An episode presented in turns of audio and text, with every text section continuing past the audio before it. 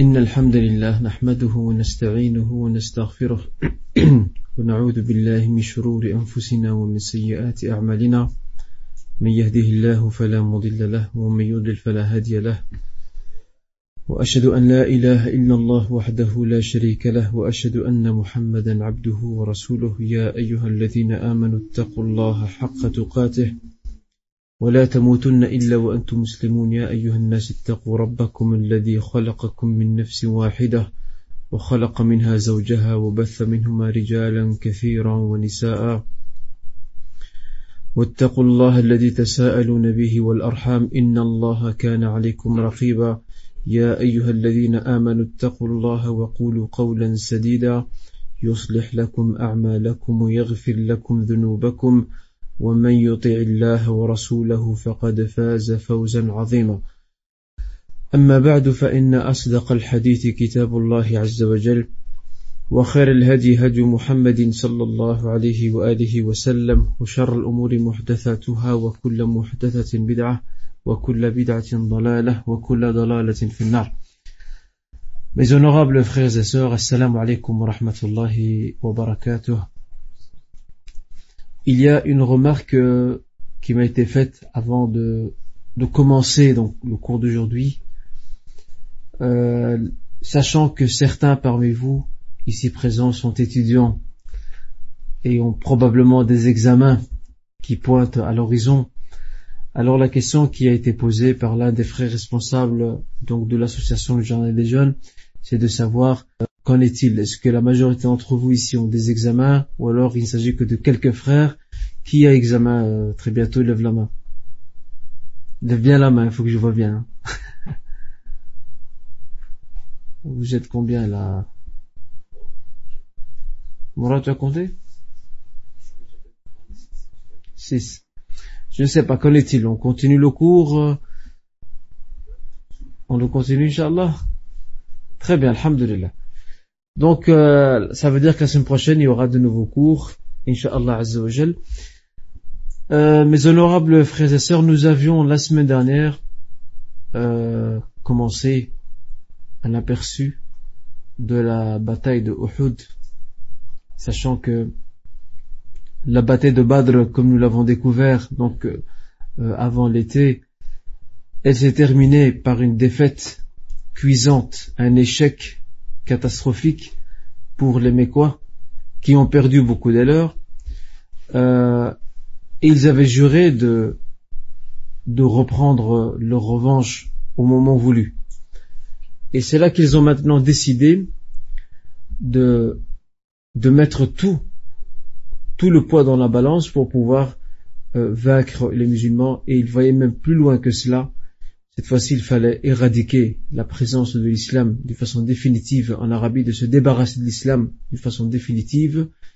Et comme je l'ai indiqué donc euh, lors du cours précédent, ils avaient certains objectifs parmi lesquels protéger la route euh, commerciale qu'empruntent les caravanes marchandes qui vont jusqu'en Syrie et reviennent euh, jusqu'à la Mecque, car la Mecque, comme vous le savez, sa principale richesse, c'est le commerce, elle n'a rien d'autre, ce n'est pas une terre agricole comme Médine. La Mecque est une terre aride, et leur seul moyen de subsistance, c'est le commerce. Et c'est pour cette raison que la Mecque est très connue pour cela. Et ça, on a déjà vu ça lorsqu'on a parlé de, des spécificités de la Mecque dans l'introduction de notre cours, donc de la biographie euh, de notre prophète Mohammed sallallahu alayhi wa, sallam. L'autre objectif aussi était de de redorer son blason, de rehausser son prestige auprès du reste des tribus arabes dans, l'Arabie, car il faut savoir que les Arabes dans la péninsule arabique suivaient de près l'évolution euh, de la situation, suivaient de près le rapport de force qui opposait les musulmans à Médine euh, et les opposait aux Mécois polythéistes, donc à la Mecque. Ils sont aussi au courant de la défaite que les Mécois ont subie. Alors ici, les Mécois se sont sentis touchés dans leur fierté, dans leur orgueil, dans leur réputation. Alors ils sont décidés à reprendre leur revanche, à tout faire pour gagner la bataille, afin qu'ils regagnent le, prestige, le respect, la révérence auprès donc du reste des tribus arabes qui les admirent et les respectent de par le fait qu'ils sont les gardiens donc du temple sacré, la Kaaba, et les gardiens de la ville sainte qui est la Mecque. Ceci dit, c'était donc euh, un objectif aussi, l'eau je l'ai dit là tout à l'heure, qui était d'éradiquer, de, mettre fin à la présence de l'islam donc euh, en Arabie. Ce sont les principaux objectifs que nous pouvons relever de la décision prise donc des Mécois de, se réorganiser et de repartir au front pour battre cette fois-ci les musulmans. Mais là, comme je l'ai dit au cours passé, et c'est un rappel pour les frères et les sœurs qui n'étaient pas là euh, au cours dernier, la stratégie va changer. La stratégie va changer. Premièrement, les Mécois seront beaucoup plus nombreux. Ils seront cette fois-ci 3000. Secondo, ils vont faire participer certaines tribus arabes euh, au conflit, entre autres Kinana et des Arabes de la région de Tuhama aussi. Autre élément, cette fois-ci, ils vont choisir de grands chefs militaires connus pour leur talent, pour leur qualité, pour leur expérience militaire. Et il y en a deux ici particulièrement. L'un, c'est le fils d'Abu Jahl, qui s'appelle Ikrima, et l'autre, c'est un brillant, brillant général qui va se convertir à l'islam par après et qui n'est autre que Khalid ibn Walid. Alors, euh, Khalid ibn Walid sera mis, sera placé à la tête de l'aile gauche, de l'aile droite de l'armée. C'est ça qu'on a dit ou le contraire? Qui se rappelle? Aile droite. Khalid l'aile droite de l'armée et Ikrima ibn Abi Jahl, il dirigera l'aile gauche de l'armée polythéiste. Donc regardez ici, ils ont mis tout le poids dans la balance. Pour eux, ils sont décidés à gagner absolument cette bataille parce qu'ils ont une visée euh, à long terme et ce n'est pas une simple revanche. Ils visent d'autres objectifs qu'ils tiennent absolument à atteindre pour pouvoir euh, regagner donc leur prestige d'antan. Bien entendu, les musulmans, de leur côté, ne restent pas les bras croisés. Comme je l'ai souligné, eux aussi vont s'organiser. Le prophète, sallallahu alayhi wa sallam, avait ses espions, ses indicateurs, qui sont revenus de la Mecque, qui l'ont informé de ce qui se passait là-bas, du fait que les Mécois s'organisent, qui veulent relancer euh, la machine de la guerre pour combattre à nouveau donc les musulmans. Et c'est là que le prophète, sallam, a réuni euh, les notables de Médine, composé bien sûr des Mécois, euh, des Muhajirin et des Ansar, et dit voilà, euh, je vous concerte afin de savoir qu'allons-nous faire. Allons-nous les attendre, les laisser venir, afin qu'ils entrent dans Médine et qu'on les combatte de l'intérieur, alors que nous sommes maîtres chez nous, ou alors nous sortirons à leur rencontre. Ici,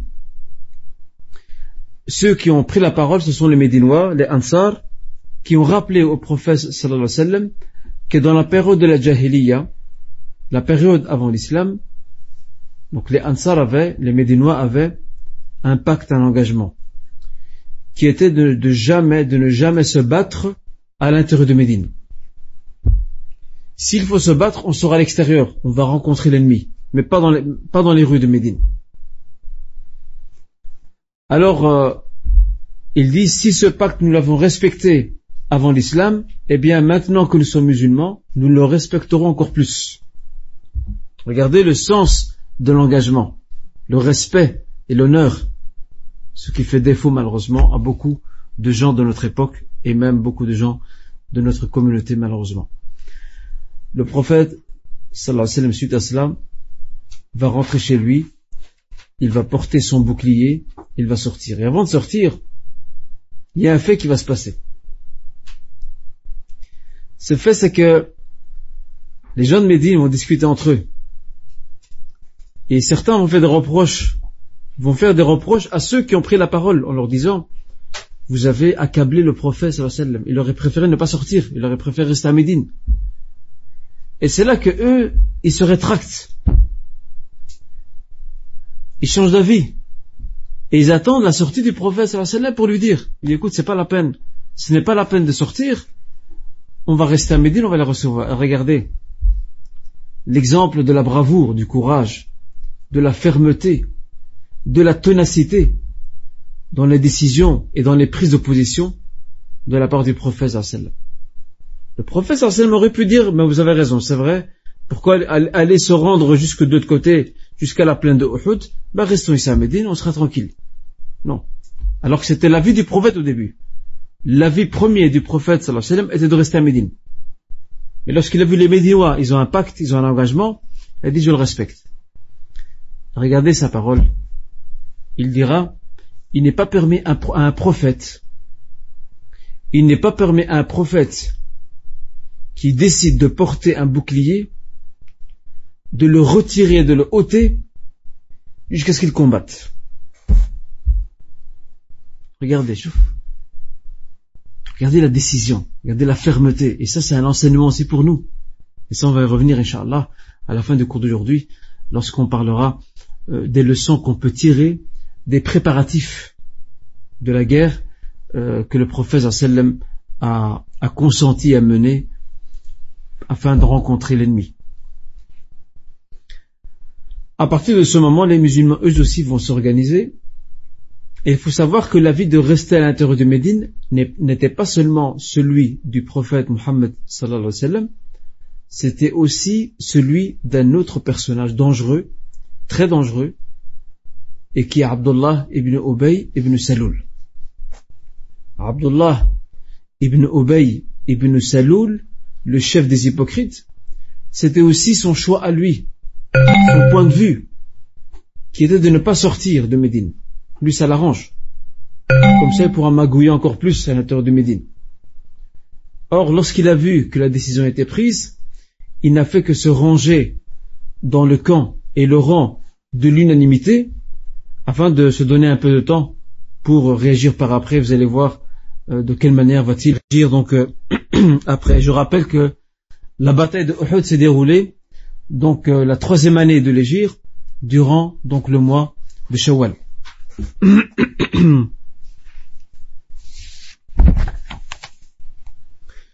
On a vu que le prophète sallam s'attendait à ce qu'une bataille allait se présenter et ce à travers un rêve. Vous vous souvenez qu'on a parlé de cela la semaine dernière? Il a fait un rêve. Et dans ce rêve, il disait à ses compagnons, j'ai vu dans mon rêve que j'avais un sabre, safe, et que ça, ce sabre, son début s'est brisé. Mais lorsque je l'ai relevé, il s'est remis droit et encore plus solide qu'il l'était avant. Et j'ai vu aussi des vaches. Et pour lui, c'était un bon signe.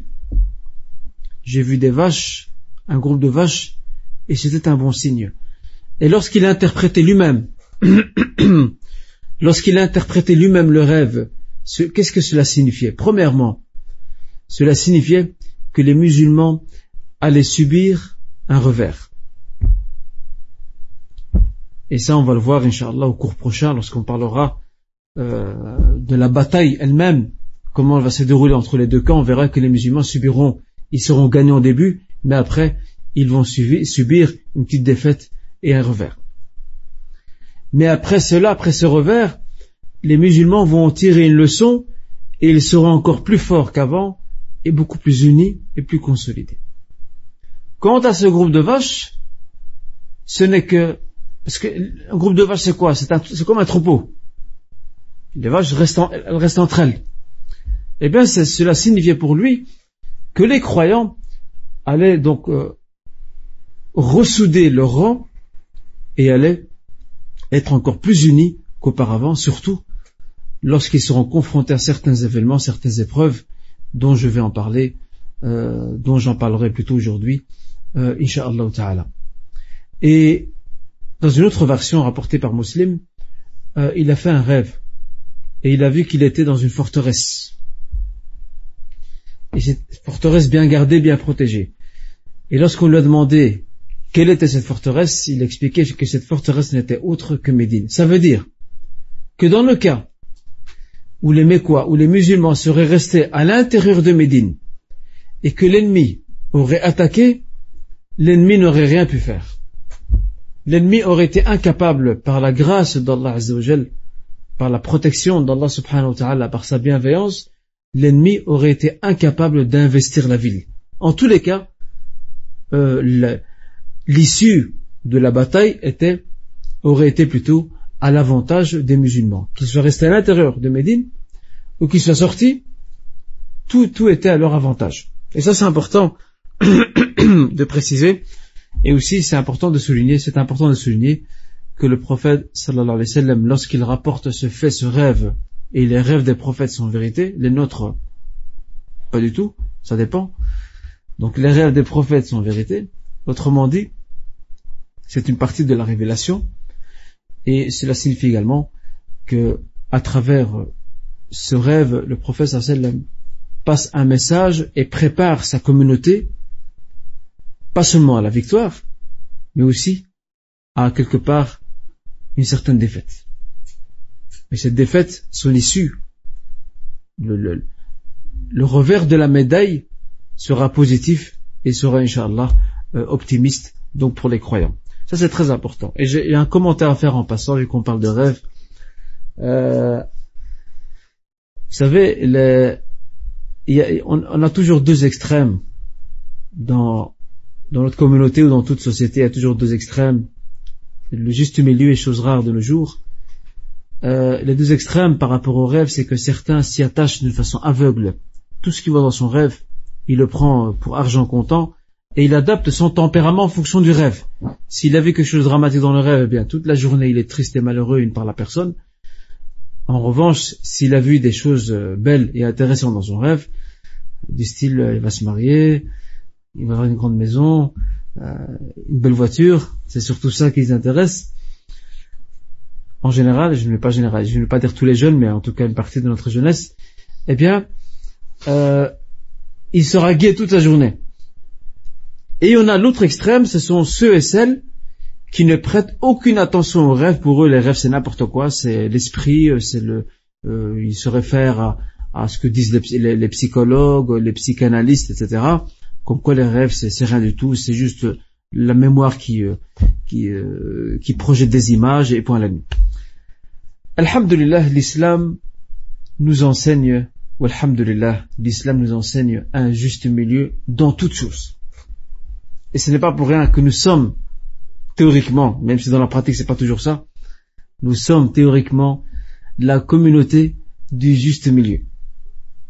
Et ce n'est pas moi qui le dis, c'est notre créateur, Allah subhanahu wa ta'ala, qui le dit dans un verset retentissant que nous retrouvons dans la sourate La Vache, sourate Al-Baqarah, وَكَذَلِكَ جَعَلْنَاكُمْ أُمَّةً وَسَطًا لِتَكُونُوا شُهَدَاءَ عَلَى النَّاسِ وَيَكُونَ الرَّسُولُ عَلَيْكُمْ شَهِيدًا Ainsi donc, nous avons fait de vous une communauté de juste milieu afin que vous soyez témoins auprès des gens et que le messager soit un témoin pour vous. Regardez. Ummatul wasat. Cette umma, la nôtre, elle a deux spécificités. Et je le dis toujours en théorie. Dans la pratique, c'est pas toujours ça. Malheureusement. Elle a deux spécificités qui sont indissociables. La première spécificité, c'est que cette communauté est la communauté du juste milieu. El wasat. Dans tout. La modération est demandée dans tout. L'autre spécificité, c'est que la Ummah, Ummatul Islam, la communauté de l'islam, est la communauté de témoignage. Et d'ailleurs, nous avons une longue tradition prophétique dans Sahih al-Bukhari. Le jour de la résurrection, Allah Azza wa c'est un très beau récit. Je vous invite à méditer auprès de ce récit et à y retourner. Allah Azza wa interrogera les prophètes présents en leur disant, avez-vous, regardez, c'est juste pour montrer la place honorifique qu'occupe la Ummah. Parce qu'Allah Azzawajal le sait déjà d'avance, mais c'est pour montrer, mettre en évidence. C'est pour faire sortir de l'eau, pour que ça apparaisse à tout le monde. Allah Azzawajal interrogera Nuh, il interrogera Isa salam, Moussa, et d'autres prophètes en leur disant, avez-vous transmis le message que je vous ai confié? Ils vont dire oui. Et c'est là que c'est là que Allah Azzawajal interroge leur peuple et leur communauté en leur disant Avez-vous reçu un message? Ils diront On n'a jamais reçu d'avertisseur. Ils vont nier en bloc. on n'a jamais reçu d'avertisseur. Bien sûr, on ne dira ça que ceux qui se sont détournés du message de ces prophètes-là. Ceux qui sont restés fidèles, eux diront le contraire. Alors c'est là que Allah se tournera vers ses prophètes et messagers en leur disant Qui peut témoigner pour vous? Et regardez la réponse de tous ces prophètes. C'est très beau ça. Muhammad, Muhammadun wa. Muhammad et sa communauté, eux peuvent témoigner pour nous. Et regardez le Coran. On le lit, il est rempli de récits.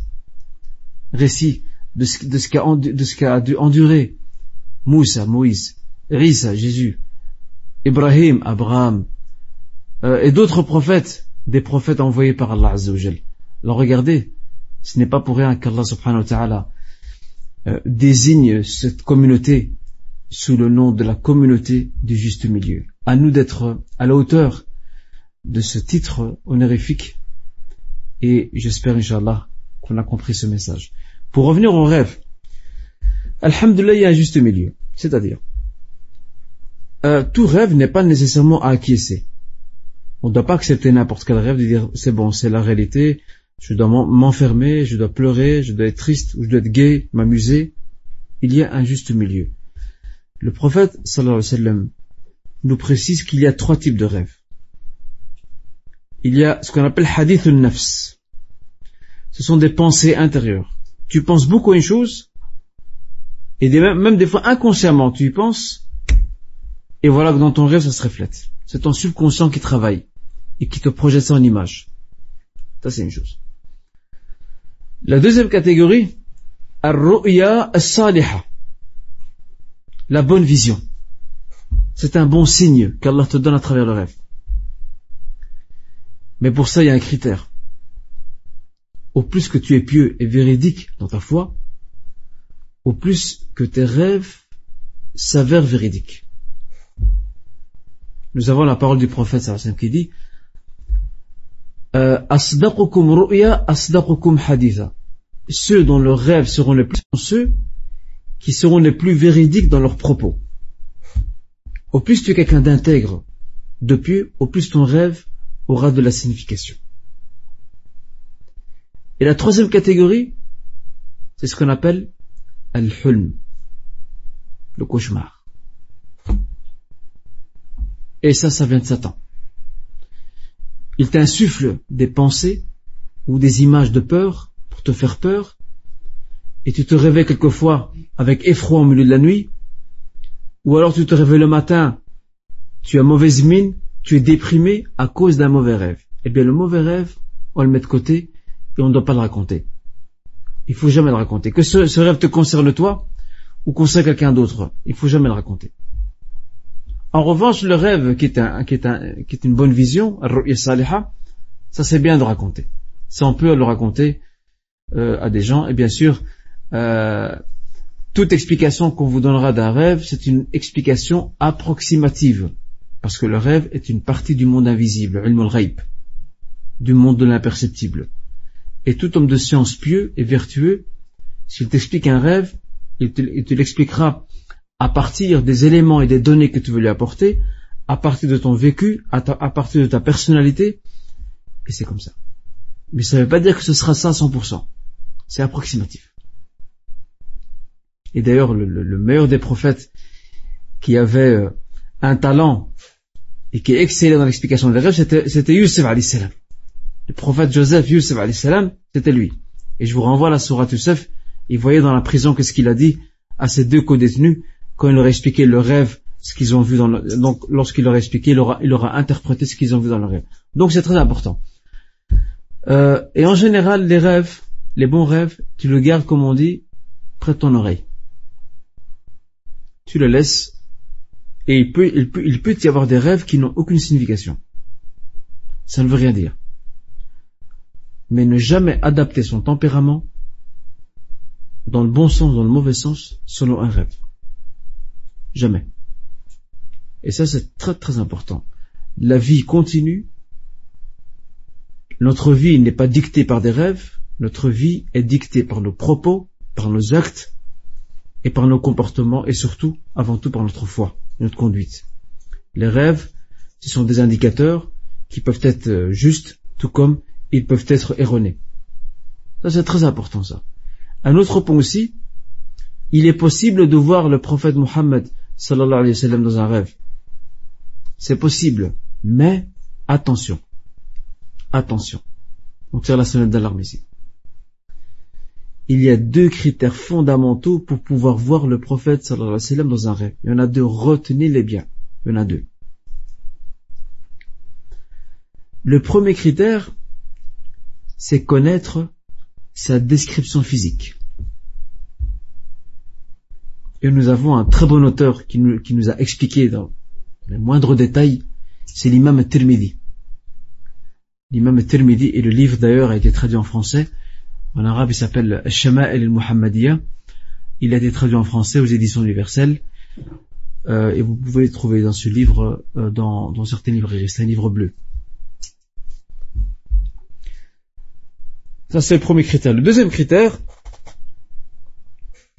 c'est ton suivi fidèle des enseignements prophétiques. Au plus que tu es fidèle dans ton suivi des enseignements prophétiques, au plus il y a des chances que tu vois réellement, je dis bien réellement, le prophète sallallahu alayhi wa sallam dans ton rêve.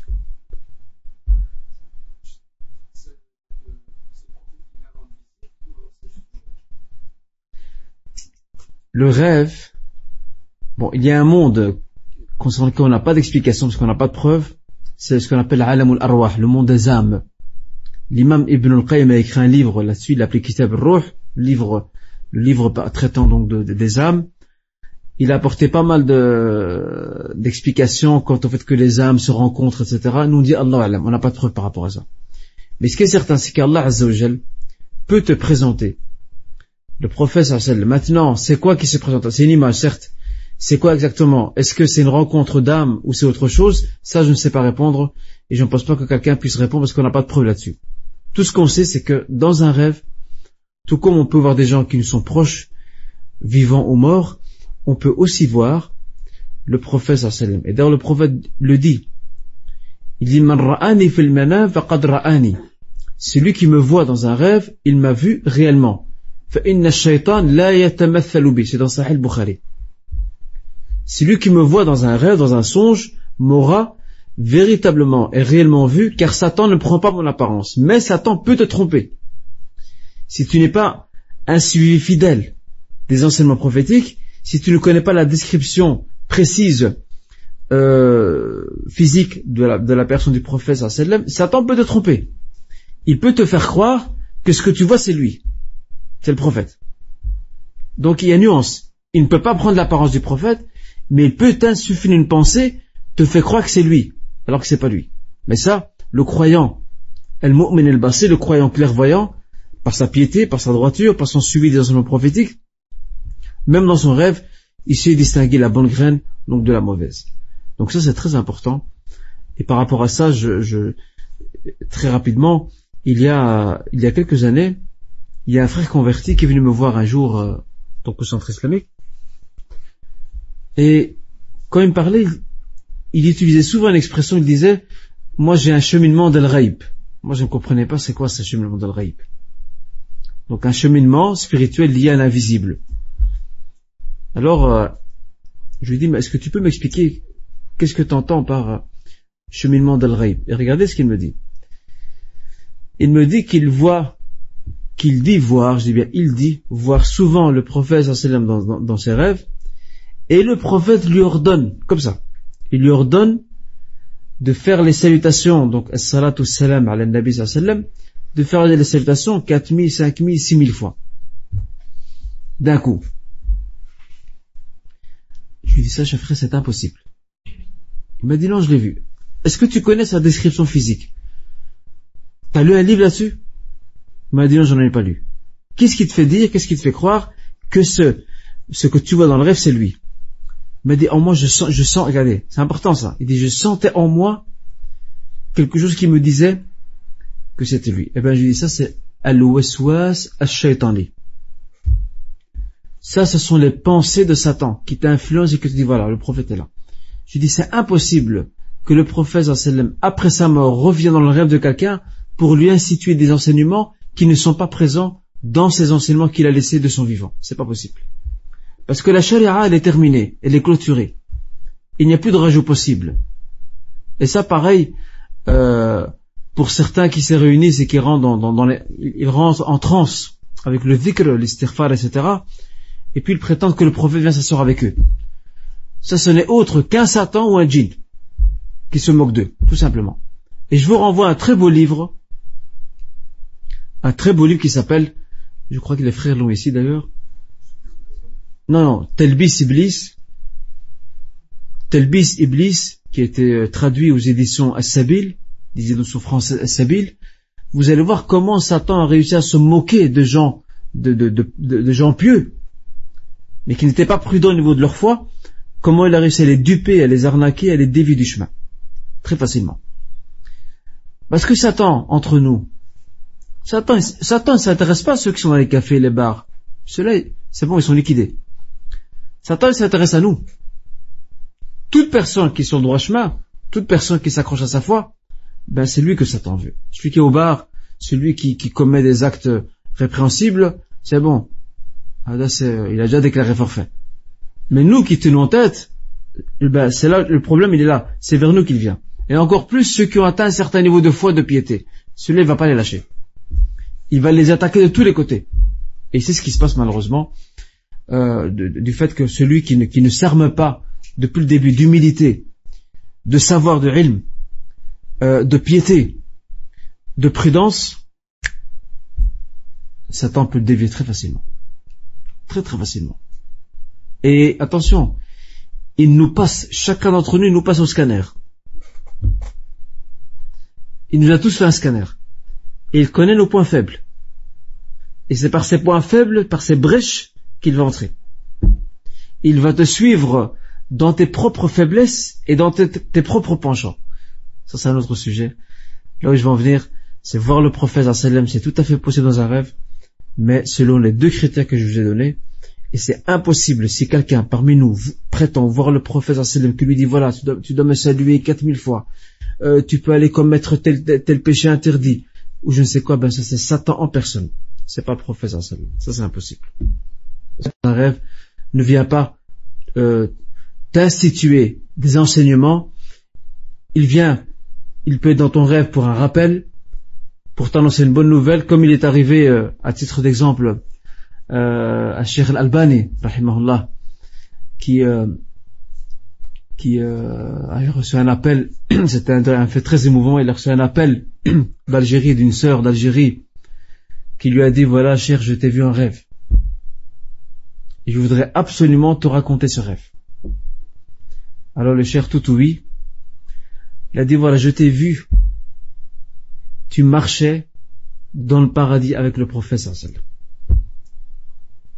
Il était devant toi et toi tu étais derrière lui. Et c'est là que bien sûr le cher, vous imaginez, cet homme, sur l'Albanie, qui plus de 40 ans, il a travaillé la sunna. La sunna c'était sa nourriture. Elle pénétrait ses veines, son corps son esprit, son âme, alors il s'est mis à pleurer parce qu'il était très très ému de ça.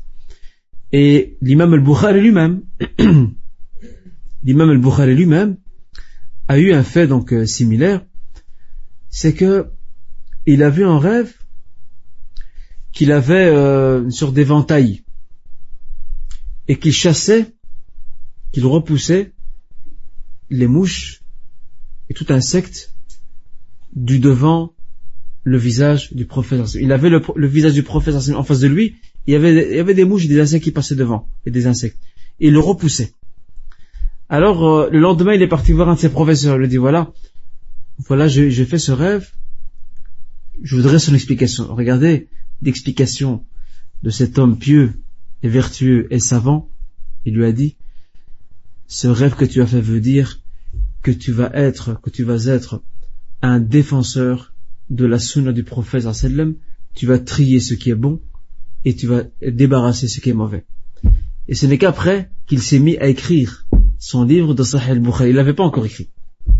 Ce n'est qu'après, regardez, un rêve, comment il était un indicateur pour que plus tard il se mette à écrire donc son livre Sahih al-Bukhari qui est la plus grande autorité musulmane pour la Oumma. Cet homme était, était impressionnant. Vous pouvez m'apporter n'importe quel ordinateur aujourd'hui, Wallahi, n'importe quel ordinateur le plus performant, le plus perfectionné, le plus avancé, il ne tient pas tête avec la mémoire de l'imam Bukhari. Croyez-moi, il était impressionnant. Et je vous renvoie à une très belle conférence faite par le frère, euh, euh, notre frère Adel, qui a fait une conférence euh, sur l'imam al-Bukhari, il l'a appelé Leçon tirée de la vie de l'imam Bukhari. Allez voir ces hommes à quoi ils ressemblaient. C'était des grosses pointures, c'est des gros calibres. Ils ont consacré toute leur vie donc à l'islam et à leur umma. Et nous avons aussi Abu Daoud, l'imam Abu Daoud, rahimahullah, qui était un élève, donc qui était un élève de l'imam Ahmed ibn Hanbal, et qui était aussi un savant du hadith, euh, quelqu'un l'a vu en rêve par après, après sa mort. Ils lui ont dit, euh, quel est ton sort? Qu'est-ce qui t'est arrivé? Il a dit, Allah Azzawajal m'a pardonné tous mes péchés à cause du fait que chaque fois que j'écrivais dans mon livre Qala Rasulullah, Qala Nabiyullah, je terminais à côté en, écrivant Sallallahu alayhi wa sallam. On ne tire pas de ses rêves des sentences ou des lois, des jugements ou des statuts, mais ça peut être un signe euh, positif pour ces gens-là et espérons, Inch'Allah, que nous fassions partie de leur compagnie. Donc le jour de la résurrection, Allahumma amin. Donc euh, faire attention par rapport au rêve, maintenant vous savez ce qu'il en est, rester euh, au milieu de tout cela et ne pas trop s'y attacher. Donc à travers ce rêve, le prophète sallam avertit ses compagnons de ce qui va se passer. Quelque part, psychologiquement, il les prépare aussi. Il les prépare à un revers. Il les prépare aussi à assumer la suite de ce revers. Autrement dit, que l'issue de ce revers sera une issue positive, que ce ne sera pas un échec, que ce ne sera pas la déchéance, que ce ne sera pas la régression. Et ça, euh, c'est important pour un chef, pour un commandant, d'insuffler à ses soldats, à ses troupes, le courage, la bravoure, mais aussi un optimisme de haut niveau. Alors, euh, comme donc je l'ai indiqué donc euh, là tout à l'heure, les Mekwa s'organisent, les musulmans vont, aussi s'organiser de leur côté. Comment ça va se passer? Le prophète va choisir un grand drapeau, qui est un drapeau noir, Ar-Raya Sauda. Et subhanallah, ce sera le même drapeau qu'aura El-Mahdi à la fin des temps. C'est le même drapeau lorsqu'on va voir les troupes d'El-Mahdi venir d'Orient. À leur tête El-Mahdi, il y aura un drapeau noir qui flotte. À l'horizon, c'est le même que celui qu'avait le prophète sallam, donc euh, à son époque. Et à côté de, ce grand drapeau noir, il y a trois autres drapeaux un euh, sera porté par euh, les muhajirin, parce qu'ici, les Mekwa, il faut bien leur donner leurs droits, des musulmans immigrants, des Mekwa immigrants. Il sera porté par Moussa ibn Umayr. Moussa ibn Umayr est donc le porte-étendard pour la bataille de Badr, de, de Uhud, Afwan. Et après son martyr, lorsqu'il tombera au front martyr, ce sera Ali ibn Abi Talib, le courageux, le brave, le téméraire, qui va reprendre le drapeau en main. Et nous avons un autre drapeau, qui est celui des Haus, la tribu médinoise, les Haus. Regardez, le prophète, il n'a pas fait en sorte qu'il y ait un drapeau pour les Muhajirines. Regardez comment il est stratège il fait attention aux, susceptibilités, aux sensibilités. Il n'a pas fait en sorte qu'il y ait un drapeau pour les muhajirines et un drapeau pour les ansar. Non, il en fait trois. À part le grand qui est le sien, le noir, trois drapeaux. Un pour les muhajirines qui, qui représente une entité homogène, un autre pour les haus et un autre encore pour les khazraj. Al-Haus, c'est une tribu médinoise, Ansarit, et Khazraj également. Parce que le prophète sallallahu alayhi wa sallam, il a présent à l'esprit et à la mémoire ce qui les a décimés il y a, il y a, il y a des années de cela quand les Haus et les Khazraj, deux grandes tribus médinoises, se sont entretués, combattus pendant des décennies, presque cent ans, elles se sont battues et déchirées. Il sait très bien que ce n'est pas parce qu'ils sont musulmans maintenant que ça y est. Il reste des êtres humains, Satan peut très bien les influencer. C'est normal. Le prophète sallam voit très très loin. C'est un fin stratège. Alors qu'est-ce qu'il va faire? Il y aura trois. Un pour les muhajiris qui ne posent pas de problème, un pour les Haus, et celui des Haus sera tenu par euh, un compagnon du nom de Usaid ibn Hudayr, Usaid ibn Hudayr, qui est un grand chef d'ailleurs, euh, euh, un des grands chefs, un des grands notables de Médine. Et l'autre sera, l'autre drapeau sera remis au Khazraj et il sera tenu ou confié au compagnon Al-Hubab ibn al-Munzir.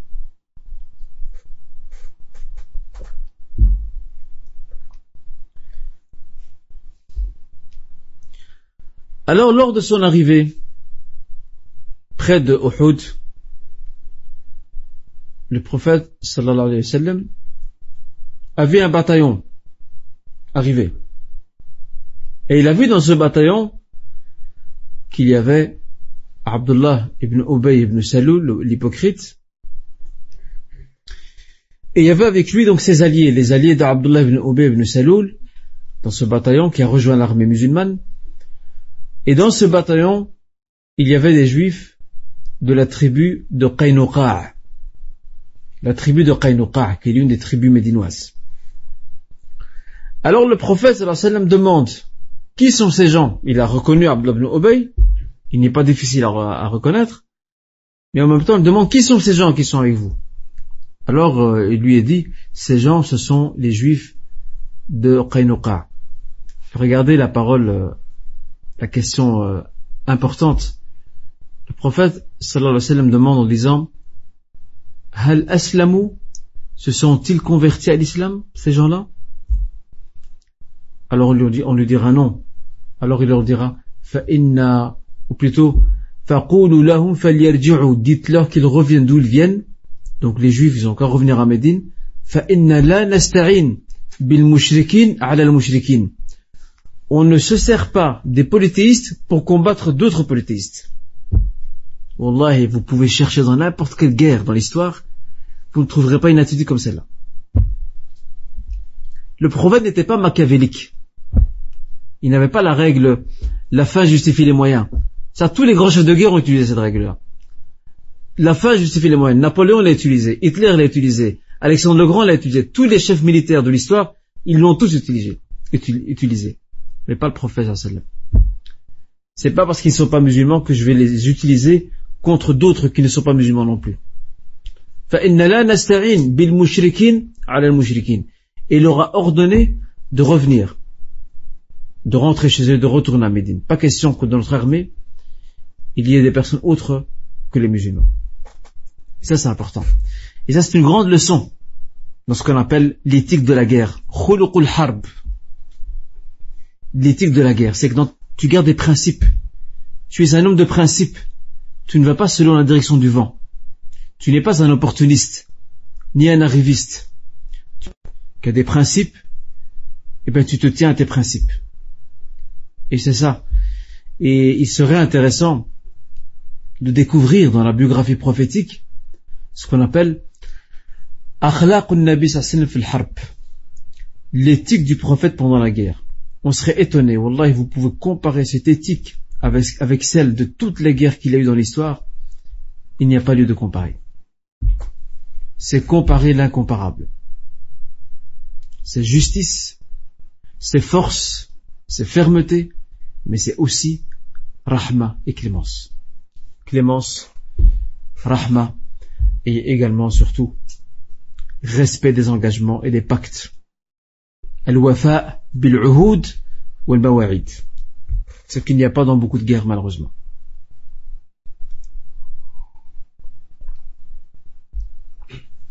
Donc, suite à cela, le prophète, comme vous venez de le découvrir, a ordonné à euh, ces soldats juifs de la tribu de Qaynuqa de retourner, de rentrer chez eux. Donc, il n'a pas besoin d'eux.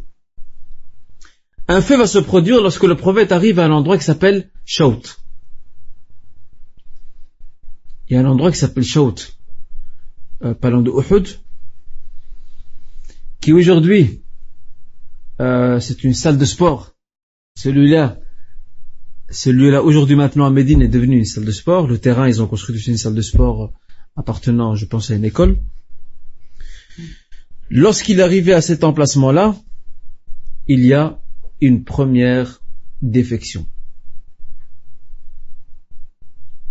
Abdullah ibn Ubay ibn Saloul se retire avec 300 hommes.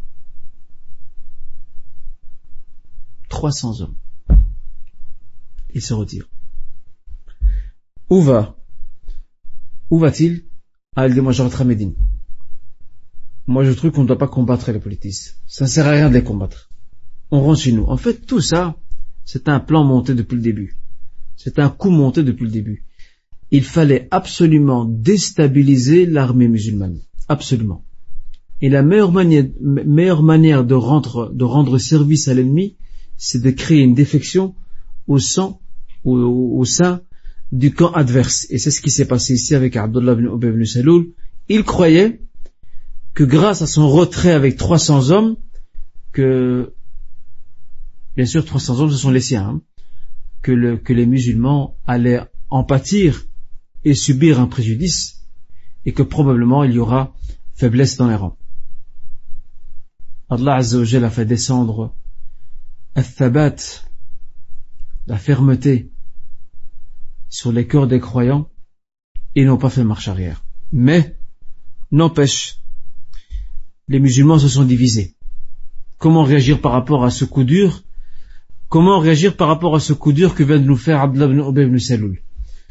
Les musulmans se sont divisés en deux camps par rapport à ça. Le premier camp a dit on doit combattre Abdullah ibn Ubay ibn Saloul, c'est de la trahison. L'autre camp a dit non, il ne faut pas les combattre, ça sert à rien c'est peine perdue de les combattre.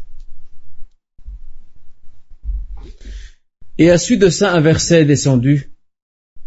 À la suite de, cette divergence d'opinion tout à fait normale, parce qu'ici il s'agit de, de, décider quelle est la prise de position qu'il faut avoir face à cette comment comment confronter, comment affronter euh, cette situation nouvelle. 300 qui partent comme ça, qui se retirent. Qu'est-ce qu'il faut faire? Donc là, il y a deux, avis. Le premier, c'est un groupe de musulmans qui dit non, on doit combattre Abdullah ibn Ubay ibn car c'est un, acte de trahison, comme ça quitter l'armée et s'en va. Et l'autre a dit, il ne faut pas les combattre, laisse-les laisse partir, c'est pas grave. Et c'est là que va descendre un verset qui va trancher à la place des musulmans. Ce verset, c'est le verset 88 de la sourate An-Nisa, la sourate les femmes.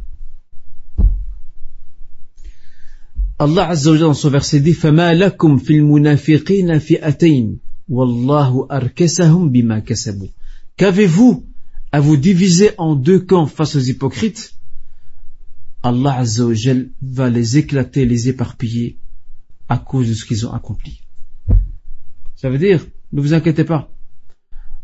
Rabbuna Azza wa Allah Azza wa se charge d'eux. Vous allez, allez devant, ces gens-là qui se sont retirés, Allah subhanahu wa ta'ala va semer la division dans leur cœur et dans leur rang. Et effectivement, par après, il va y avoir des tensions entre Abdullah ibn Ubay ibn Saloul et ses propres alliés, les juifs. Et ces tensions-là, on les retrouve, on retrouve le récit dans la sourate le rassemblement, sourate al-Hashr. Lorsque le prophète sallam décide de chasser une tribu juive de Médine parce qu'elle a violé le pacte, Abdullah ibn Ubay leur dit, ne vous inquiétez pas, je serai à vos côtés si le prophète vous combat. Et dès que le prophète a monté un corps expéditionnaire pour affronter la tribu juive, c'est là qu'Abdullah ibn Ubay, il se lève la main et se retire. Et regardez comment la division s'est installée dans, leur camp, juste entre eux. Et bien, pareil dans ce verset ici, Allah subhanahu wa ta'ala oriente les croyants en leur disant, ne vous occupez pas d'eux. Vous n'avez pas à vous occuper d'eux. Allah subhanahu wa ta'ala se chargera de leur sort et de leur destin. فما لكم في المنافقين فئتين Qu'avez-vous à vous diviser au sujet, en deux camps au sujet des hypocrites? Allah Azza wa les a divisés déjà à cause de ce qu'ils ont fait. Je rappelle, verset 88 sur les Il y a un compagnon qui s'appelle Abdullah ibn Amr ibn Haram. Abdullah ibn Amr, Abdullah ibn Amr ibn Haram, c'est un compagnon qui était très zélé. Il était euh, très fâché de ce comportement qu'avaient les hypocrites. Et qu'est-ce qu'il a fait? Il a commencé à leur courir après. En leur disant, il leur a dit, je vous rappelle au nom d'Allah Azzawajal, pourquoi lâchez-vous, pourquoi lâchez-vous le prophète sallam? Pourquoi lâchez-vous les vôtres? Vous êtes musulmans, vous êtes censés rester avec nous. Et lorsqu'ils n'ont pas prêté attention, ou plutôt ils ont répondu, s'il y avait vraiment une guerre, on serait resté. S'il y avait vraiment une guerre, on vous aurait suivi. En fait, tout ça, ce sont des excuses. Ce sont des prétextes qu'utilisent les hypocrites pour justifier leur retrait. Tout simplement. Parce que s'ils se retirent sans rien dire, c'est pas possible. Il faut bien qu'ils aient un prétexte, sinon comment vont-ils se justifier devant le prophète Et pourtant, le prophète ne leur a rien fait. Dans une autre armée, dans une autre guerre, ces hommes-là qui se retirent, qui quittent les rangs, qui désertent, ils auraient tous été exécutés, fusillés. Le prophète n'a pas fait ça. Il les a laissés partir. C'est pas grave, laisse-les partir. Alors, ça, c'est, n'est-ce pas là un exemple d'éthique et de noblesse dans la guerre Certainement. Alors, lorsqu'il a vu qu'ils lui ont dit ça, qu'est-ce qu'il a fait? Il a commencé à les maudire.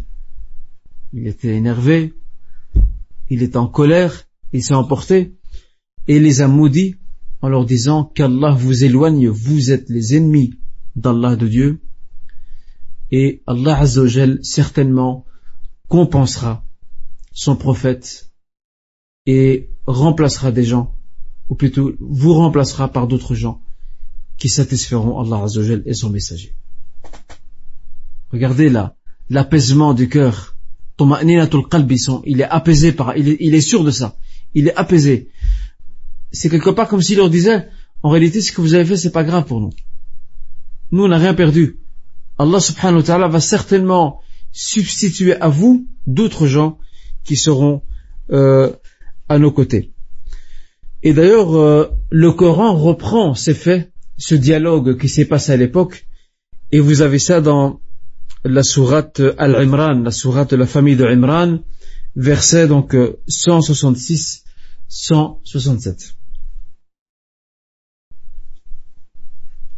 Dans ce verset, il est dit وما أصابكم يوم التقى الجمعان فبإذن الله وما أصابكم يوم التقى الجمعان فبإذن الله وليعلم المؤمنين Ce qui vous a affecté, touché le jour où les deux groupes se sont rencontrés, autrement dit, les musulmans et les polythéistes à Uhud, ce qui vous est arrivé ce jour-là, eh bien, c'est par volonté d'Allah Azzawajal afin, regardez, c'est important ça, afin qu'apparaissent à Allah Azzawajal ceux qui sont croyants. Il n'y a qu'eux qui vont rester. La preuve, regardez les hypocrites, ils se sont retirés, donc ils sont bien distingués du groupe des croyants. Et c'est pas fini. afin qu'apparaissent avec certitude à Allah Azzawajal les croyants, وليعلم الذين نافقوا وقيل لهم تعالوا قاتلوا في سبيل الله أو ادفعوا قالوا لو نعلم قتالا لاتبعناكم هم للكفر يومئذ أقرب منهم للإيمان يقولون به ما ليس في قلوبهم والله أعلم بما يكتمون Et aussi apparaîtra Allah Azzawajal, ces hypocrites, lorsqu'il leur est dit, venez combattre avec nous, ou au moins défendez-nous, ils disent, Et ça, ça fait allusion à ce qu'a fait ce compagnon Abdullah ibn Amr ibn Haram qui leur disait, mais venez au moins, revenez au moins, au moins défendre les vôtres, les Médinois comme vous. Le minimum, vous voulez pas vous battre contre eux, ben défendez au moins, soyez euh, l'arrière-garde qui va défendre. ou la défensive. Et leur réponse, le Coran l'a repris. Ils ont dit si nous savons qu'il y a véritablement un conflit ou une guerre qui se déclenche ou un combat, on vous aurait suivi. En réalité, ce jour-là, ils étaient euh, en porte-à-porte ou côte à côte de la mécréance plus que de la foi. Regardez comment Allah Azza précise aux musulmans la nature réelle des intentions des hypocrites. Ils disent de leur langue ce qu'il n'y a pas dans leur cœur. Dans leur cœur, ce n'est pas ça. Dans leur cœur, c'est qu'ils veulent, ils veulent casser le moral des troupes musulmanes. Ils veulent affaiblir le rang musulman. C'est ça leur objectif. Ce n'est pas le prétexte faux et, euh, inacceptable de soi-disant, euh, soi-disant qu'il n'y a pas de, de guerre prévue, qu'il n'y a pas à l'horizon de conflits possibles, donc on revient. C'est pas ça. Donc ainsi, les, les croyants sont fixés. Les croyants sont fixés quant euh, aux intentions réelles de ces gens hypocrites qui l'ont fait exprès d'ailleurs de se retirer des rangs. Je vous rappelle la sourate, donc Al-Imran, euh, la famille de, de Imran, verset 166, 167. Retournez-y, vous allez voir comment Allah Azzawajal nous parle euh, du contexte de ce qui s'est passé donc à l'époque. Et malgré tout, malgré ce qui s'est passé, Satan est là. Satan, il est là. Il est normal qu'une partie des croyants se sentent un peu perturbés. Ils voient 300 qui partent. Et c'est normal que le doute peut s'installer en se disant, après tout, est-ce que ça en vaut la peine d'aller se battre? Et c'est là que deux groupes de musulmans ont failli se retirer de l'armée aussi. Ils ne sont pas hypocrites. Ils ont fait, Shaitan, il est là. Satan, il est là. Et aussi, et ça c'est humain, lorsque tu te dis, j'ai une famille derrière moi, j'ai un commerce, j'ai des terres, j'ai des maisons, il n'y a pas vraiment de guerre euh, dans l'immédiat, pourquoi aller me sacrifier pour rien? Satan aussi peut venir par cette porte, te rappeler les tentations de la vie de tous les jours. Il peut t'embellir euh, ton retrait par euh, des belles apparences en te disant, mais écoute, il y a ta famille derrière, pourquoi tu vas aller te battre? Sachant qu'il n'y a pas, il y a, encore rien qui s'est déclenché. Les mécols ne vous ont pas encore attaqué. Rentre chez toi, occupe de ta famille, et si demain il y a une guerre, reviens. Et ça, c'est, c'est une réaction naturelle. On ne peut pas le reprocher, c'est tout à fait naturel. Et ces deux groupes de croyants qui ont failli de se retirer, qui ont failli se retirer, ce sont deux groupes appartenant, subhanallah, regardez, c'est étonnant. Ce sont deux groupes appartenant au Ansar. Aucun groupe appartenant aux musulmans mécois uniquement Ansar. Les musulmans mécois, eux, ils ont un pacte fort et solide. Les muhajirin, ils savent ce que c'est le sacrifice parce qu'ils sont, ils ont quitté la ville, la Mecque. Ils sont venus jusqu'à Médine. Ils savent ce que c'est. Et c'était inconcevable et c'est inimaginable que eux fassent marche arrière. Eux, ils sont restés avec le prophète. Par contre, ces deux groupes-là, le premier, c'est un groupe qui s'appelle Banu Salama. Et celui-là fait partie des Khazraj. Banu Salama, il fait partie des Khazraj. Et l'autre groupe s'appelle Banu Haritha. Lui fait partie des Haus, l'autre clan tribal médinois. Ces deux groupes-là ont failli faire marche arrière lorsqu'ils ont vu les hypocrites se retirer et ils ont écouté, ils ont écouté attentivement l'argument avancé par les hypocrites et ils ont un peu fléchi au début. Ils ont un peu, un tout petit peu penché au début à ça. Mais après ils se sont ressaisis ils ont décidé de rester dans les rangs. Et ça, c'est par la grâce et la bienveillance d'Allah subhanahu wa ta'ala qui a fait descendre l'apaisement sur les cœurs de ces deux groupes-là et qui a fait qu'ils sont restés dans les rangs. Sinon, ils auraient pu quitter aussi. Et s'ils avaient quitté, ça aurait été très grave d'ailleurs pour eux. Et aurait gravement affecté leur foi. Mais Allah Azzawajal a réussi à repousser les, le waswas, shaitan et l'influence satanique dans leur cœur et à les maintenir raffermis à maintenir leur cœur raffermi et surtout à les garder dans les rangs des musulmans. Et un verset est descendu à leur sujet. Regardez, le Coran, il suit un peu ce qui se passe. Ce verset, il est aussi dans la sourate Al-Imran, la famille de Imran. C'est le verset 122. Regardez comment Al-Quran nous décrit cet événement. Subhanallah, avec un verset, il a tout résumé. إذ هم الطائفتان منكم أن تفشلا والله وليهما وعلى الله فليتوكل المؤمنون Ce verset, on doit s'arrêter un instant. Ce verset, il y a la narration d'un fait historique. Dans ce verset, il y a aussi une mise à nu de ce qui est dans les cœurs. Et troisièmement, il y a également la manière dont Allah Azzawajal a remédié à la situation. Trois choses. Regardez. Lorsque deux groupes parmi vous ont fait fléchir. Regardez. Wallahu. Allah est leur allié. Autrement dit, il va les, il va raffermir leur cœur, pas comme les hypocrites. Les hypocrites, ils les livrés à eux-mêmes. Allah Azzawajal ne s'occupe pas d'eux. Mais cela, c'est des croyances, des mu'minines. Et ça, c'est assez important, c'est un, c'est un certificat de bonne vie et mœurs délivré par Allah Azzawajal à ces deux groupes croyants. C'est important, ça. Parce que s'ils n'étaient pas croyants, il les aurait laissés partir sans problème. Mais vu qu'ils sont croyants, Allah subhanahu wa ta'ala a précisé dans le verset, Wallahu waliyuhuma. Ici au duel, parce qu'il y a deux groupes. Il est leur allié à ces deux groupes-là. Autrement dit, il va veiller sur eux. Il va faire en sorte qu'il va les protéger de cette influence satanique et de l'influence perverse extérieure des hypocrites. Il va les maintenir sur la voie et sur la foi. Et la fin. Comment remédier à ça? Comment remédier à l'enseignement à Muhammad à ses compagnons aussi? Comment remédier aux éventuelles faiblesses qui peuvent intervenir dans les rangs Qui sont des faiblesses humaines. Les compagnons, c'est des êtres humains, c'est pas des anges. Ce ne sont pas des malaïkas. Ce sont des êtres humains. Satan peut aussi les attaquer. Regardez la fin du verset. Le Coran, il est incroyable. Mais nous, on ne médite pas, c'est le problème. On ne médite pas assez. La fin de ce verset, elle a résumé toute une méthode d'éducation.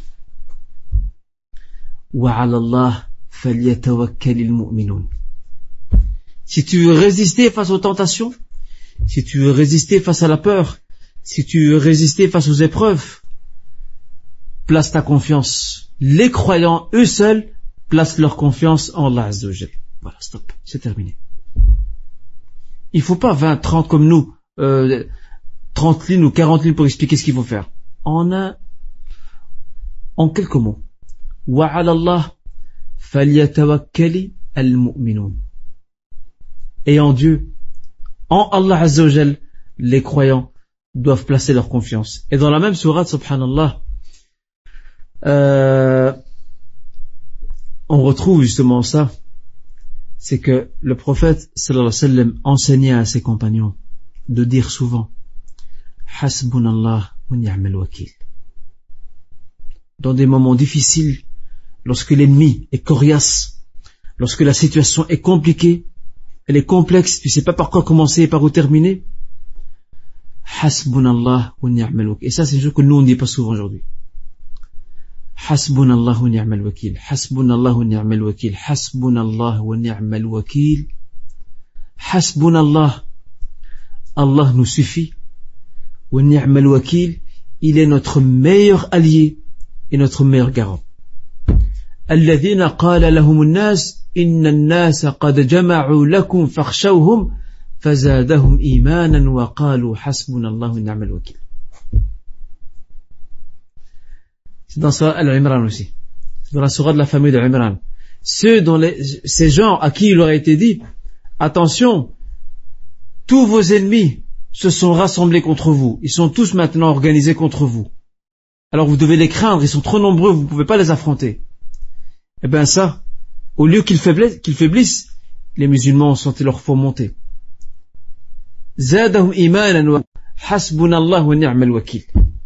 Leur foi s'est renforcée encore plus. Et ils ont, ils ont dit cette phrase, Hasbunallah wakil. Allah nous suffit. Et il est notre meilleur allié et notre meilleur garant. Et le prophète dans une tradition authentique, sallallahu alayhi wa sallam, regardez comment il rattache les musulmans un, exemple honorable et très haut. Ibrahim salam, le père des prophètes. Il leur dit le premier à avoir utilisé cette phrase, c'est Ibrahim salam. Lorsque son peuple le jette dans le feu ardent, il a juste dit Hasbunallahu ni'mal wakil et directement Allah Azza a dit à ce feu ardent, insupportable, Kuni bardan wa salaman ala Ibrahim. L'affaire est réglée. Kuni bardan wa salama. Ce feu, Allah subhanahu wa ta'ala a donné l'ordre à ce feu d'être froid. Il est plus chaud.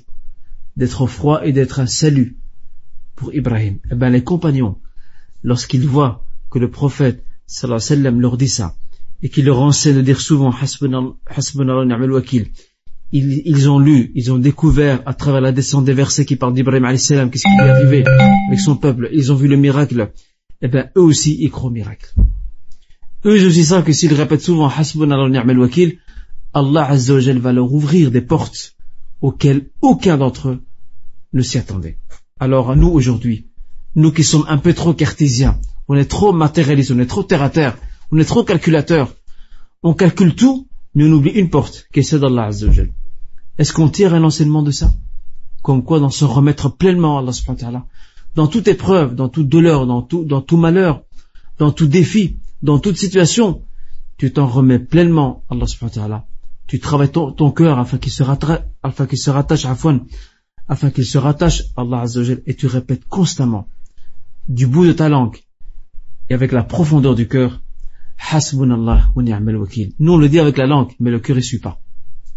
Quelqu'un qui a un malheur, il le dit avec sa langue, mais son cœur, il est en train de réfléchir. Qu'est-ce que je vais faire? Chez qui je vais aller? Qui va m'aider? Hasbunallah wa ni'mal wakil. Je commence par cette première étape. Hasbunallah. Je m'en remets. Allah lui seul me suffit. Wa ni'mal wakil est mon meilleur garant, mon meilleur allié. Tu pars avec cet état d'esprit. Toutes les épreuves, toutes les situations complexes, tous les malheurs, toutes les douleurs que tu rencontres, Allah va t'aider avec certitude à les surmonter. C'est une question de temps, c'est lui qui décide. C'est comme ça. Eh bien, regardez ici comment Allah Azzawajal, dans un seul verset, on peut écrire des pages et des pages pour en expliquer et en tirer un enseignement.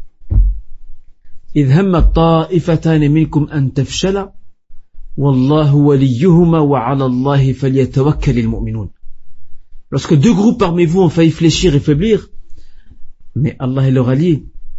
Donc ils sont croyants, sinon Allah n'est pas l'allié de, ceux qui ne, sont pas croyants. Allah Azza wa la yatawalla alladhi laysa mu'mina. Allah ne, ne prête pas son alliance à celui qui est contre lui. Il prête son alliance à celui qui répond à son appel, qui est fidèle à lui. Autrement dit, comme vous l'avez vu ici, Allah est leur allié, il va les maintenir, il va raffermer leur cœur, il va dissiper leurs doutes et leurs faiblesses. Et à la fin du verset, comme je l'ai indiqué, un grand enseignement. Maintenant et à l'avenir, vous savez maintenant, chers compagnons, qu'est-ce qu'il faut faire, comment il faut affronter? Hasbunallah wa ni'mal wakil. Vous voyez, donc c'est très important ça.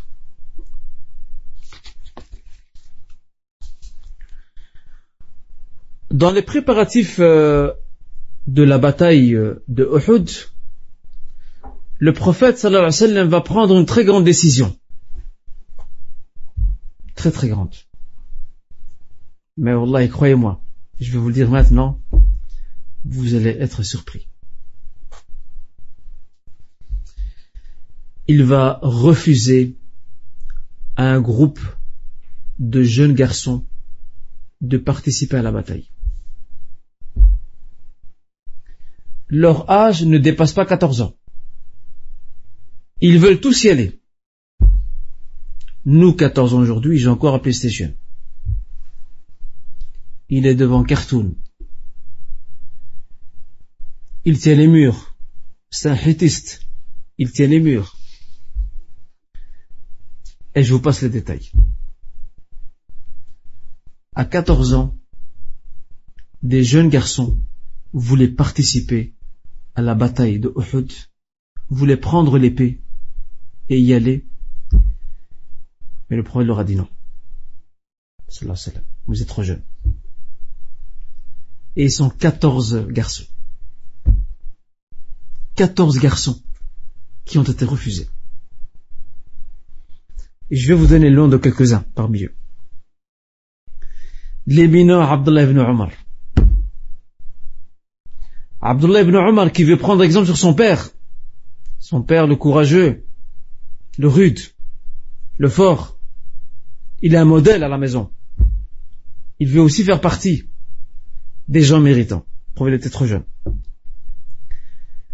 Aussi Zayd ibn Thabit, ce garçon très intelligent et brillant, qui va apprendre euh, l'hébreu en 18 jours. Il va devenir l'interprète du prophète sallallahu alayhi wa sallam. Quand les juifs viendront chez le prophète à Médine l'interroger ou demander son jugement par rapport à un conflit entre eux, le prophète ne sachant ni lire ni écrire, va juger à partir de la Torah. Or, les compagnons ne connaissent pas l'hébreu. Zayd se propose d'aller apprendre l'hébreu. Il n'y avait ni l'ISTE, ni n'importe quelle autre école de langue connue à l'époque. Il va s'asseoir avec les juifs de Médine, et en 18 jours, il a appris l'hébreu, c'est bon. Lire et écrire, les deux. Il va venir, et lorsqu'on ouvre la Torah, il va indiquer qu'est-ce qui est prévu comme sentence concernant le conflit entre les juifs. Il va jouer ce rôle jusqu'à la conversion à l'islam d'un grand rabbin juif de Médine, qui sera un très grand acquis pour l'islam, une grande victoire pour l'islam, et qui s'appelle Abdullah ibn Salam. Abdullah ibn Salam, lorsqu'il se convertit à l'islam, il devient le conseiller du prophète sallam pour toutes les questions qui touchent la communauté juive. Et l'avantage d'Abdullah ibn Salam par rapport à Zayd, Zayd il a appris juste l'hébreu, il a appris à lire et à écrire, par contre, celui-ci, Abdullah ibn Salam, c'est un savant, c'est un théologien. Donc il connaît les subtilités des textes. Alors que Zayd, lui, ne connaît que la traduction. Vous voyez? D'ailleurs, le prophète, alayhi wa sallam, a promis le paradis à Abdullah ibn Salam. Il fait partie des gens du paradis parce que c'est courageux pour un rabbin quelqu'un qui a une grande autorité dans, sa communauté, de lâcher tout, de devenir musulman. C'est courageux. Parce que la plupart des, rabbins juifs refusaient catégoriquement l'islam et surtout, ils ne voulaient jamais reconnaître la prophétie de Mohammed. Parce qu'ils attendaient un prophète, eux. Mais ils pensaient qu'il sera juif, plutôt hébreu. Et lorsqu'ils ont vu qu'il est arabe, ils l'ont refusé. Ben, Abdullah Salam a fait un grand sacrifice en se pliant, en écrasant son orgueil et sa fierté, et en devenant musulman, c'est pas pour rien. Ce n'est pas pour rien que le prophète lui donne ce cadeau, qui est le paradis, et qu'il puisse mourir sans crainte ni souci. Très important. On a aussi Oussama ibn Zayd. Oussama ibn Zayd, vous connaissez Oussama ibn Zayd? Lui et son père sont les deux personnes que le prophète aimait énormément. Il les aimait beaucoup tous les deux. Et Oussama était très brun de peau, presque noir. Et un jour, euh, une femme a volé d'une tribu qui s'appelle euh. Elle a volé. Alors elle savait euh, quelle était la sentence prévue dans les textes sacrés, qu'ils soient bibliques ou qu'ils soient du Coran, ils savaient ce qu'il en était. Ils sont venus chez Oussama ibn. Ils lui ont dit, Anta hibbu rasulillah. Tu es le bien-aimé du prophète sallam. Peux-tu être un intercesseur auprès du prophète afin d'éviter la peine à cette femme? Alors il va venir, Miskin, Oussama ibn. Il va venir chez le prophète pour demander un allègement de la peine prophète s'est mis en colère. Ya Oussama, atashfa'u fi min hududillah? Oussama, oses-tu intercéder concernant une peine décidée par Allah Azza wa Jal? Wallahi, law بنت محمد سرقت لقطعت يدها Je jure par Allah, si Fatima, fille de Muhammad vole, je lui couperai la main. Et c'est pas fini. Regardez la suite. إنما أهلك من كان قبلكم أنهم إذا سرق فيهم الشريف تركوه وإذا سرق فيهم الوضيع أو قاموا عليه الحد. Ce qui a fait périr les communautés d'avant vous, c'est que lorsque la personne aisée, riche et forte, elle volait, on la laissait tranquille, mais lorsque le pauvre et le faible volait, on lui coupait la main. C'était la cause du déclin de ces nations avant. Ils n'étaient pas justes dans les jugements. Eh bien, Oussam ibn Zayd avait aussi un autre mérite. C'est vers la fin de la vie du prophète, sallam. Le prophète, euh, concernant la bataille de Tabouk, le prophète va le désigner à la tête du corps expéditionnaire, alors qu'il y a dans les rangs de l'armée, il y a Abu Bakr et Omar. Oussama n'avait que 17-18 ans. À l'époque de la bataille de, de, Tabouk, il n'avait que 17-18 ans et pourtant le prophète le met à la tête de l'armée alors qu'il y a derrière lui des hommes beaucoup plus âgés que lui et beaucoup plus expérimentés, beaucoup plus sages. Mais le prophète sallallahu alayhi faisait ça parce qu'il veut montrer qu'il y a une transition intergénérationnelle. il y a une transition intergénérationnelle. Il n'y a pas de rupture intergénérationnelle. C'est une transition. On prépare ce jeune homme. Vous vous êtes âgé, vous avez beaucoup d'acquis. Maintenant, c'est à ce jeune homme de faire ses preuves. Transmettez-lui vos compétences. Et c'est de là que les savants ont tiré une règle de ce fait. Ils ont dit, Jawazu imamatil mafdoul fadil. Il est permis que quelqu'un qui moins de mérite, qui soit mis en avant, s'il y a une maslaha, s'il y a un intérêt, qu'il soit mis en avant par rapport à quelqu'un qui a plus de mérite. Ils ont tiré ça de ce récit-là, de ce fait, de ce geste, de cette politique prophétique et al-nabawiyya.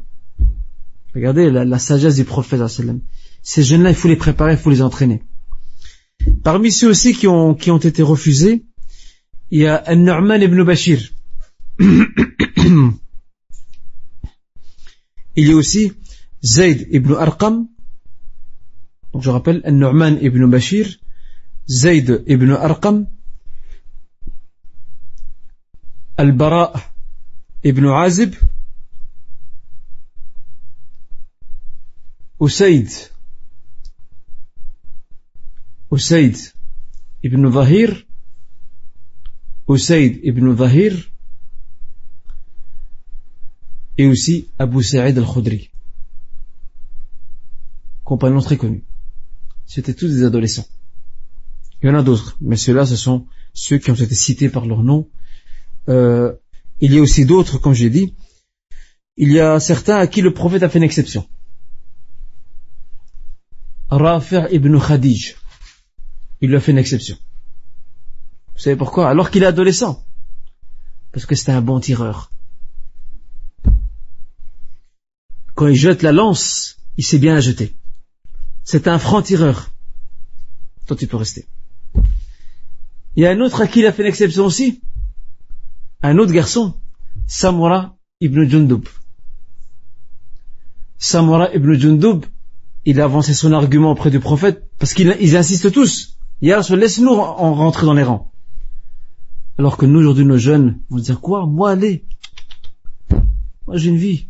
Je dois finir mes études. Je dois m'acheter une maison, avoir une épouse, une voiture, avoir de l'argent. Bref, la belle vie. Regardez les paramètres, comment ils sont différents. Ces, jeunes garçons auraient pu dire ça.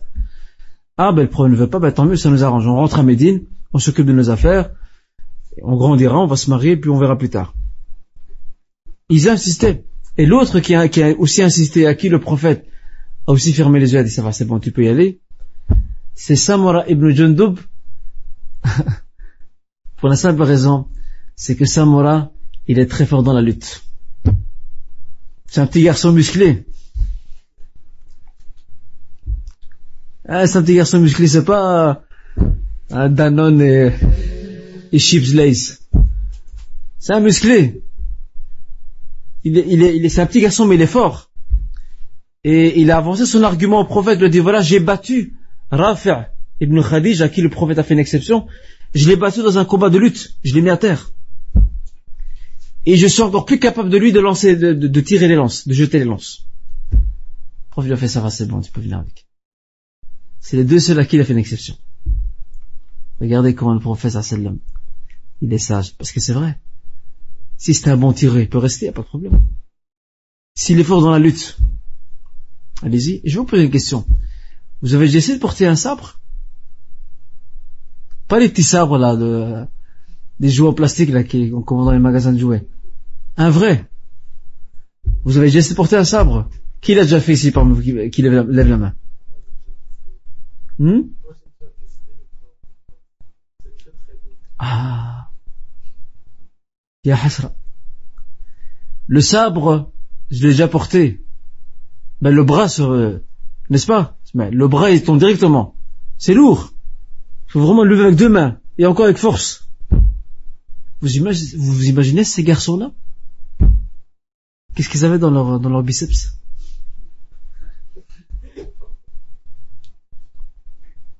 Ah, les temps ont changé, malheureusement. Les temps ont changé. Tristement. Parce que ceux-là, depuis le début, les parents, lorsqu'ils les éduquaient, ils les éduquaient avec une éducation, pas seulement la foi, mais la force aussi. Force de personnalité, force de caractère, force physique. Et c'est pour ça que le prophète a recommandé certains sports. La natation. Il a recommandé la natation. Il a recommandé aussi le tir à l'arc. Il a recommandé aussi euh, euh, l'équitation aussi. Et c'est tous des sports que nous ne faisons plus aujourd'hui. Qui a déjà tiré à l'arc ici? Ah, j'ai des spécialistes ici à ce que je vois. Hein. Vous avez déjà tiré à l'arc? C'est facile de tirer à l'arc? À deux mètres, ouais, c'est normal. T'as déjà tiré à l'arc Tirer à l'arc, c'est très difficile. Il faut être loin, hein. si on est à côté, c'est pas grave. Hein. Tu as bien tiré. Machallah, on a un champion ici. Vous voyez? Regardez la, stature de ces gens, la force qu'ils avaient à l'époque. Donc le prophète sallam a permis uniquement à ses deux compagnons, ces deux jeunes garçons, Rafi' ibn Khadij, ainsi que Samura ibn Jundub, il aura permis de rejoindre les rangs, parce que chacun avait euh, une certaine capacité qui pourrait être intéressant dans la bataille.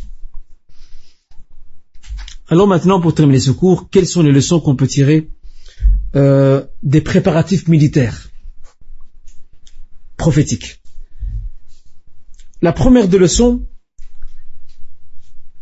l'importance de la vigilance. Il faut être vigilant, il faut être prudent, et il faut surveiller de loin l'ennemi. Il faut pas être insouciant. Il faut être tout le temps sur ses gardes. Et c'est ce qu'a fait le prophète il avait des indicateurs, des espions qui ont été là-bas, qui ont regardé, qui ont ramené les informations, et en plus, en tant que prophète, il était inspiré par Allah à travers un rêve qui lui a indiqué donc euh, le sort de cette bataille, comment ça va se passer. Et ça, ça nous enseigne à nous aussi, et je l'ai dit à plusieurs cours, de prendre toutes nos précautions dans tout ce qu'on fait, d'être organisé, de se prendre à l'avance. Maintenant, je, je prends l'exemple des examens, les examens sont proches. Où sont ces jeunes qui étudient à l'avance, un mois, peut-être deux mois à l'avance, ils sont rares. La plupart attendent la dernière semaine, et encore dernière semaine, je suis gentil. Certains attendent la veille, la veille de l'examen pour étudier. Eh bien, si le prophète sallam était là, il nous aurait tous tiré les oreilles. C'est pas comme ça qu'il faut faire. Il faut s'y prendre à l'avance. Il faut s'organiser, il faut être prudent et vigilant. Parce qu'après, de ouais, tout, tout Allah, puis on y va, Tawakkal Allah, c'est avant tout euh, mettre euh, tout en œuvre pour réussir. Donc ça c'est la première chose. La deuxième chose, le danger que représentaient les gens de l'hypocrisie dans le rang musulman et l'obligation d'être vigilant à leur égard. Donc le danger que représentaient les gens de l'hypocrisie, ahlul nifaq, dans les rangs musulmans, et l'obligation d'être vigilant à leur égard. Ok, je reprends de nouveau. Le danger que représentaient les gens de l'hypocrisie dans les rangs musulmans et l'obligation d'être prudent et vigilant à leur égard en se préparant à toute éventualité les concernant. À partir du moment où on sait que c'est un danger, il faut se préparer à tout. Il faut être sur sa guerre tout le temps. Et c'est ce qu'ont fait les musulmans. Ils étaient prêts, ils étaient prêts. Et le fait que ces hypocrites sortent des rangs, ça n'a pas perturbé du tout l'ensemble de l'armée musulmane, même s'il y avait deux groupes qui ont failli faiblir, ce qui est humain et normal, mais la grande majorité est restée ferme et raffermie sur ses positions. Troisième leçon, euh, demander à Allah Azzawajal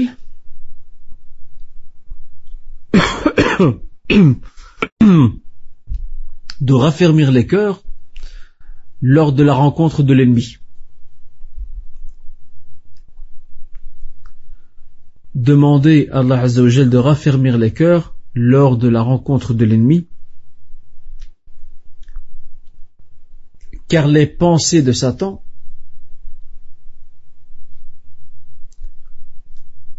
et les tentations de la vie sont nombreuses.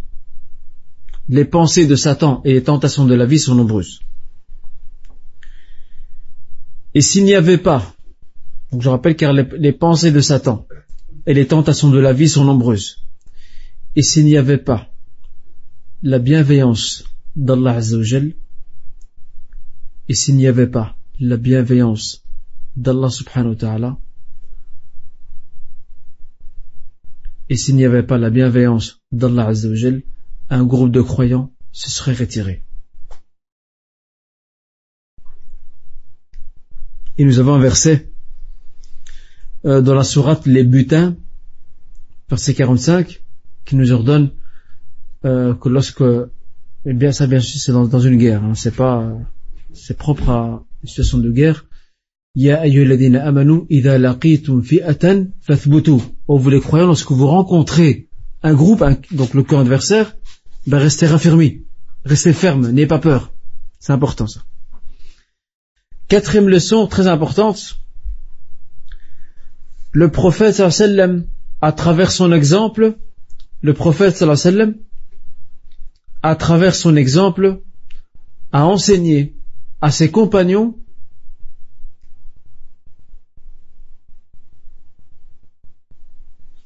le prophète sallallahu alayhi wa sallam, à travers son exemple, a enseigné aux compagnons la fermeté et la ténacité dans les décisions, donc la fermeté et la ténacité dans les décisions et les prises de position.